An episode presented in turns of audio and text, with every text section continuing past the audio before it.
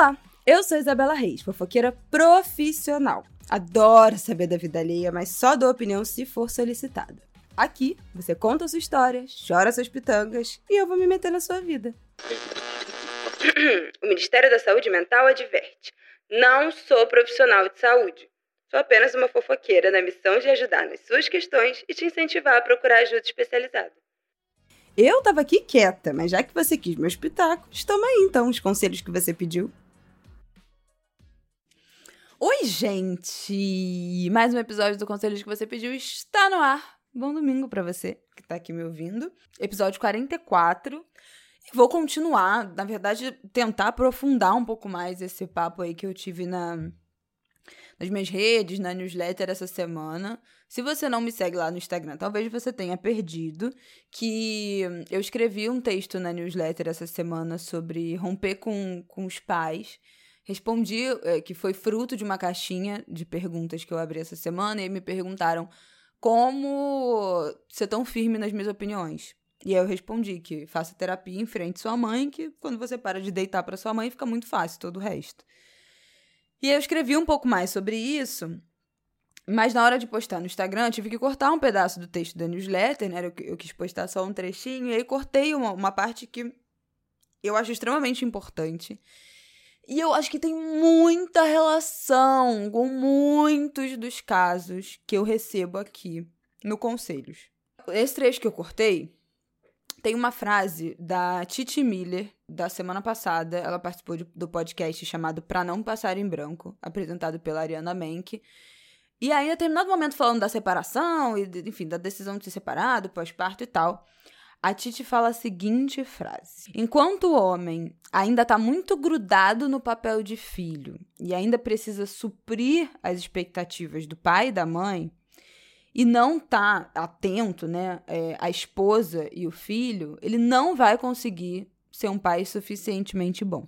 O pai suficientemente bom corta minimamente o cordão com a própria mãe para conseguir olhar para essa nova configuração familiar que ele tem. Gente, eu fiquei tão estatelada com isso.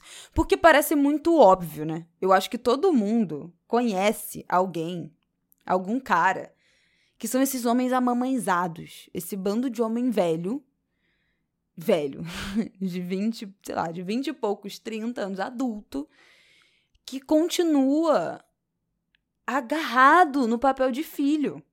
Cara, tem um trilhão, mas um trilhão de e-mails que eu recebo assim. Todos esses e-mails que estão nesse nesse lugar, né, do, do dessas reclamações dessas mulheres. Em geral, é uma performance de casais heterossexuais, né?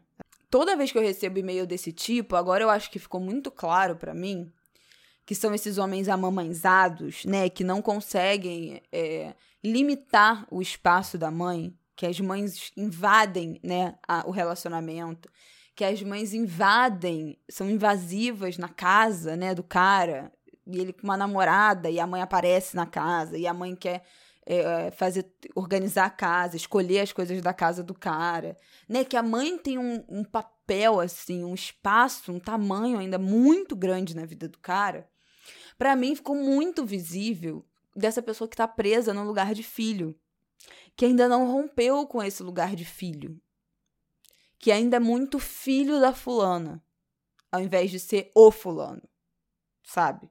E aí, a partir disso, ficou muito claro para mim por que que para mim é tão difícil e é tão estranho pessoas que têm, por exemplo, outros vários e-mails que eu recebo, vinte e tantos anos, já têm a sua vida independente, mas ficam o tempo todo com medo, sabe, de falar com, com a mãe, de falar pra mãe que tá namorando, de falar pra mãe que quer mudar de faculdade, de de nunca teve essa conversa com os pais de que, ai, que, que, que quer dormir na casa do namorado, pessoas de 23, 24, 25 anos, que os pais não podem saber de jeito nenhum, meu Deus, que fuma maconha, uma pessoa que sustenta, paga suas contas, que, sabe?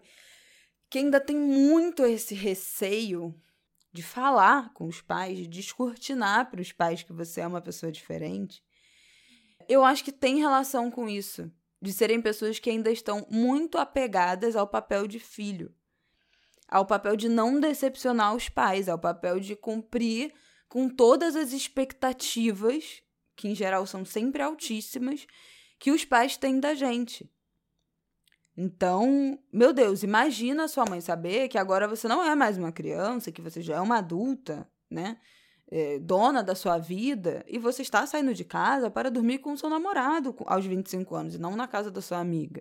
Como assim eu vou quebrar essa expectativa? Eu vou apresentar para minha mãe um lado meu que ela não idealizou. Como, como assim eu vou quebrar essa expectativa, essa idealização da minha mãe? Eu vou frustrar ela? E se ela deixar de me amar? E se ela me rejeitar? E se ela romper comigo? E aí eu acho bom dizer que esse rompimento a qual eu me refiro é um rompimento simbólico. É o corte desse cordão né, umbilical. É você sair do papel de filho, e aí no sentido de você ter as suas vontades, os seus, é, as suas realizações atreladas às expectativas e às vontades dos seus pais, e encarnar o papel de ser humano, sabe? De indivíduo, que vai ter as próprias ações e as decisões baseado na sua vontade, e não na vontade, na projeção, na idealização, na expectativa dos seus pais. Esse para mim que é o romper. E aí eu acho importante dizer que é assim, tem pais que não vão aceitar esse rompimento simbólico. E esse rompimento é, será também emocional, será também da relação, alguns para sempre. Vários relatos eu recebi a partir desse texto de que pena que a minha mãe não soube lidar com esse rompimento, né, emocional desses papéis. E isso fez com que a gente tivesse um, uma mãe ou pai, mas enfim, isso fez com que a gente tivesse um, um rompimento emocional também. A gente se afastou muito depois disso. Ou então de pessoas que não fazem esse rompimento e passam. Cara, eu recebi muitas mensagens. Muitos comentários, tá lá no post, é só entrar e você vê, de pessoas falando: ah, eu só fiz esse rompimento ainda agora, aos 47, aos 45 anos. Viveu uma vida inteira girando em torno dessa expectativa dos pais. E só depois de ter filho, depois, sabe assim, depois de chegar em outro momento de vida que finalmente resolveu viver para si mesmo. E eu fiz esse rompimento, obviamente, sem nem é, sem pensar nisso, sem não foi pela terapia, sabe? Foi um rompimento de, re, de rebeldia adolescente. E aí, eu acho que é por isso que muita gente me pergunta: como é que foi a conversa para você e Rafael decidirem irem morar juntos? Como é que foi a, a, o, o, seu processo de ir morar sozinha? Foi muito difícil você morar sozinha? Como é que foi assumir essa responsabilidade de ter a sua própria casa? Como é que foi é, é, se entender no papel de mãe, assumir esse papel de mãe, sair do lugar de filha para o lugar de mãe? Essa é uma pergunta muito comum, né? Esse sair do lugar de filha para o lugar de mãe. E eu não acho que eu saí. E agora faz tudo sentido. Tudo faz sentido. Depois dessa frase, assim, da Titi, e a reflexão, é, inclusive sobre o meu relacionamento, né? Eu acho que eu e o Rafael não estávamos mais nos papéis de filhos quando a gente engravidou e decidiu morar junto. E eu acho que é por isso que não foi nem um pouco difícil pra gente, assim para além das adaptações assim do dia a dia, da convivência e tal, mas não teve uma sabe, a dor de você virar adulta, virar indivíduo, que para muitas pessoas acontecem nesse momento em que você sai de casa. Às vezes não, tá? Porque esse rompimento é, não é a distância, não é não estar no mesmo ambiente que, que automaticamente causa esse rompimento. Tem um monte de gente que mora sozinha e continua vivendo é, entrelaçado de acordo com as expectativas dos pais. Não tem nada a ver esse negócio de sair de casa. Para algumas pessoas pode ser um rompimento, para outras e para outras não. Mas a gente já era indivíduo. O Rafael já tinha feito esse rompimento em várias etapas com a mãe dele. Eu também já tinha feito esse rompimento com a minha mãe em várias etapas. Então, eu não tive essa sensação de estar me descobrindo uma, uma pessoa, uma nova pessoa, a partir desse momento que eu saí de casa e nem a partir da maternidade. Porque eu acho que se você sai de filha para mãe direto, é muito difícil. É muito difícil sair de filha para mãe. E quando você sai de filha para mãe, aí agora me veio isso aqui na cabeça, ao vivo, e eu acho que faz sentido. Você sair de filha para mãe, você não sabe nem quem você é como indivíduo.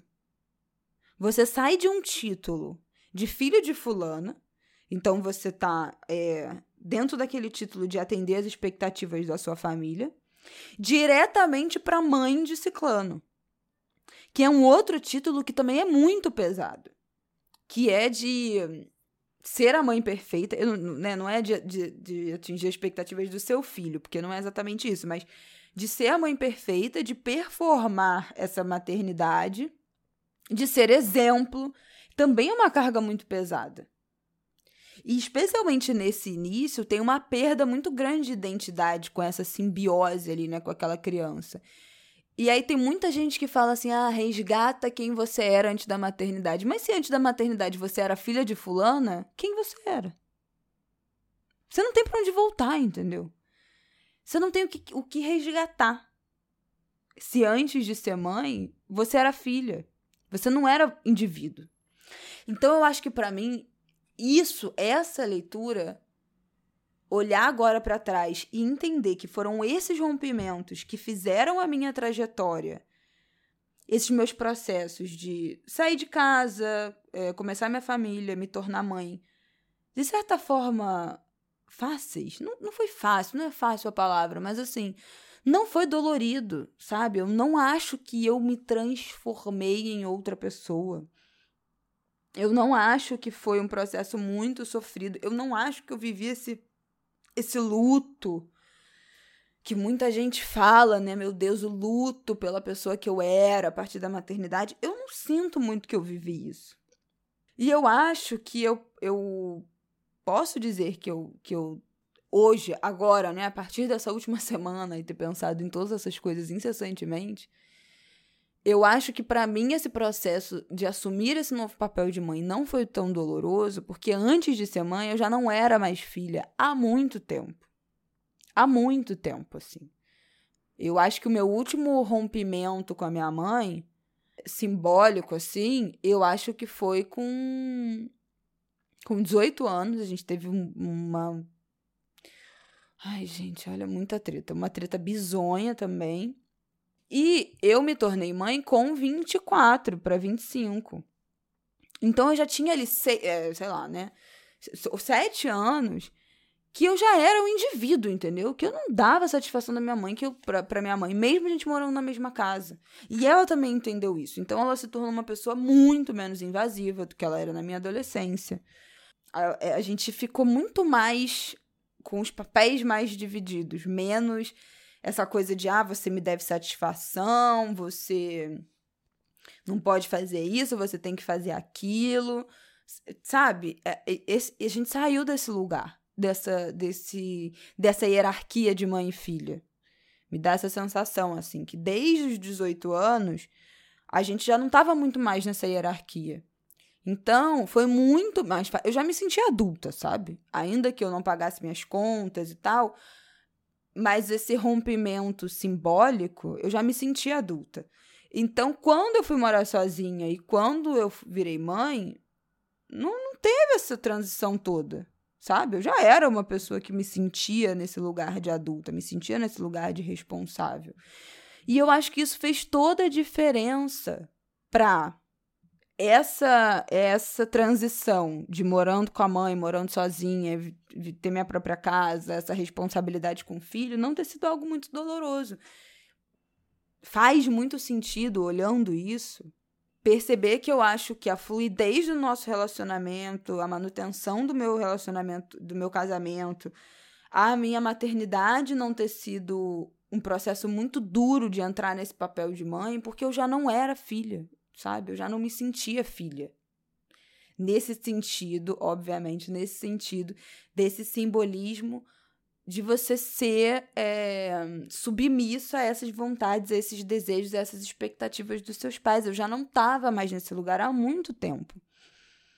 Então, quando a gente chegou na, na quando eu cheguei na maternidade, já estava muito delimitado qual era o meu espaço, qual era o espaço da minha mãe é, e qual era o espaço que ela tinha na minha vida, entendeu?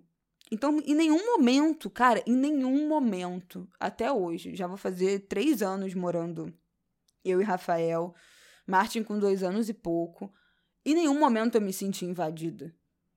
Na minha casa, por exemplo. Pela minha mãe. Mas nunca, em nenhum momento.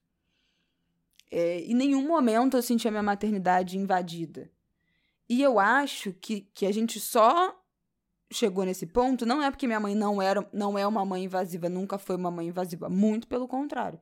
Eu acho que a gente chegou nesse ponto porque a gente se dividiu e se rasgou tanto, se rompeu tanto esse laço, que a gente sabe quais são os limites uma da outra. A minha mãe passou, teve que aprender a respeitar muito o meu limite. Porque eu sempre coloquei. E aí, por que, que eu sempre coloquei? Porque ela me criou para ser assim. E isso foi outra coisa que eu falei no Instagram. As mães criam a gente, em geral, né? As mães, para serem independentes, é, se posicionarem, se colocarem, serem né, é, diretas, terem autonomia, serem desse jeito. A gente aprende. E aí, quando a gente vai agir dessa maneira com elas, fudeu. Como assim? Mas comigo não. Mas não tem, não tem como ser com todo mundo menos com você. Então vai ter que ser com você também, gata. E eu acho que a minha mãe não estava preparada, definitivamente, para isso se virar, entre aspas, né, contra ela. Eu acho que muitas mães da geração dela não estavam preparadas. E aí eu acho que vai muito da personalidade de cada pessoa também, da abertura, de, enfim, 300 variáveis, mas tem muitas pessoas que, é, por conta disso, silenciam muito, das dinâmicas familiares também, né? Não tem, tem medo de magoar, de não sei o que, com a mãe, tem esse tato. Eu nunca tive esse tato com a minha mãe. Poderia até ter tido um pouco mais. Poderia ter tido um pouco mais. Mas nunca tive, então assim, eu caía matando. E a minha mãe não estava preparada, entendeu? Para o monstro que ela mesma criou. Então, acho que foi muito difícil. É, foi um processo para ela, com certeza, aceitar que, uai, mas você não queria essa filha que se posicionasse, que falasse, que colocasse os, os pontos dela, que fosse independente, que não se curvasse para ninguém? Não era isso que você queria? Pronto, você conseguiu. É. Só que isso também vai, vai acontecer com você, né? Isso também vai se voltar contra você. Mas eu acho que eu vou ser um pouco mais preparada para lidar com os embates, com os limites que o Martin vai colocar para mim. É, eu quero que ele seja essa pessoa, né? Independente, é, emocionalmente, claro, madura, né? Para a idade dele, que, que coloque limites, que não tenha medo de falar, de se posicionar, mas eu sei que, pra, que, que é importante que ele exercite isso comigo. Eu sei que pra gente ter uma boa relação, uma relação saudável, ele vai precisar me limitar. Ele vai precisar que eu me afaste. Ele vai precisar romper, cortar esse cordão umbilical comigo. E tem para algumas famílias que isso é mais sofrido, tem outras que isso é menos sofrido. Eu quero que seja menos sofrido pra gente. Eu quero estar tá mais preparada, sabe? Ajudar de certa forma, ou pelo menos não atrapalhar esse processo dele, não fazer disso um, um uma hecatombe, o fim do mundo, que, né, que, que, que não é, não deveria ser. É isso, assim, eu acho que essas reflexões todas me fizeram chegar nessa conclusão. Várias, né? De que eu acho que por eu já ter rompido com esse lugar de filha, foi relativamente tranquilo para mim encarar o meu papel de mãe e de adulta, de vida adulta, não foi essa transição gigantesca que para muita gente é meio que tudo ao mesmo tempo. Eu acho que muitos dos casos que eu recebo giram em torno de pessoas adultas que não romperam com seus pais e suas mães até hoje, que ainda vivem nesse, seja a pessoa que está escrevendo, seja a pessoa que está relatando de um namorado, de uma namorada, são pessoas que ainda vivem orbitando essas expectativas, essa idealização dos pais. Nem sempre esse rompimento vai ser uma via de mão dupla. Essa mãe, essa família vai entender e vai tentar construir uma boa relação a partir desse rompimento. Tem família que não vai entender. E aí você vai ter que bancar, se você quiser ter uma vida sua, em paz com as suas decisões, com as suas escolhas, você vai ter que bancar as consequências desse rompimento. Não estou dizendo que é fácil. Não estou dizendo que é fácil, tá? Porque eu e minha mãe, a gente sofreu as consequências desse rompimento durante muitos anos.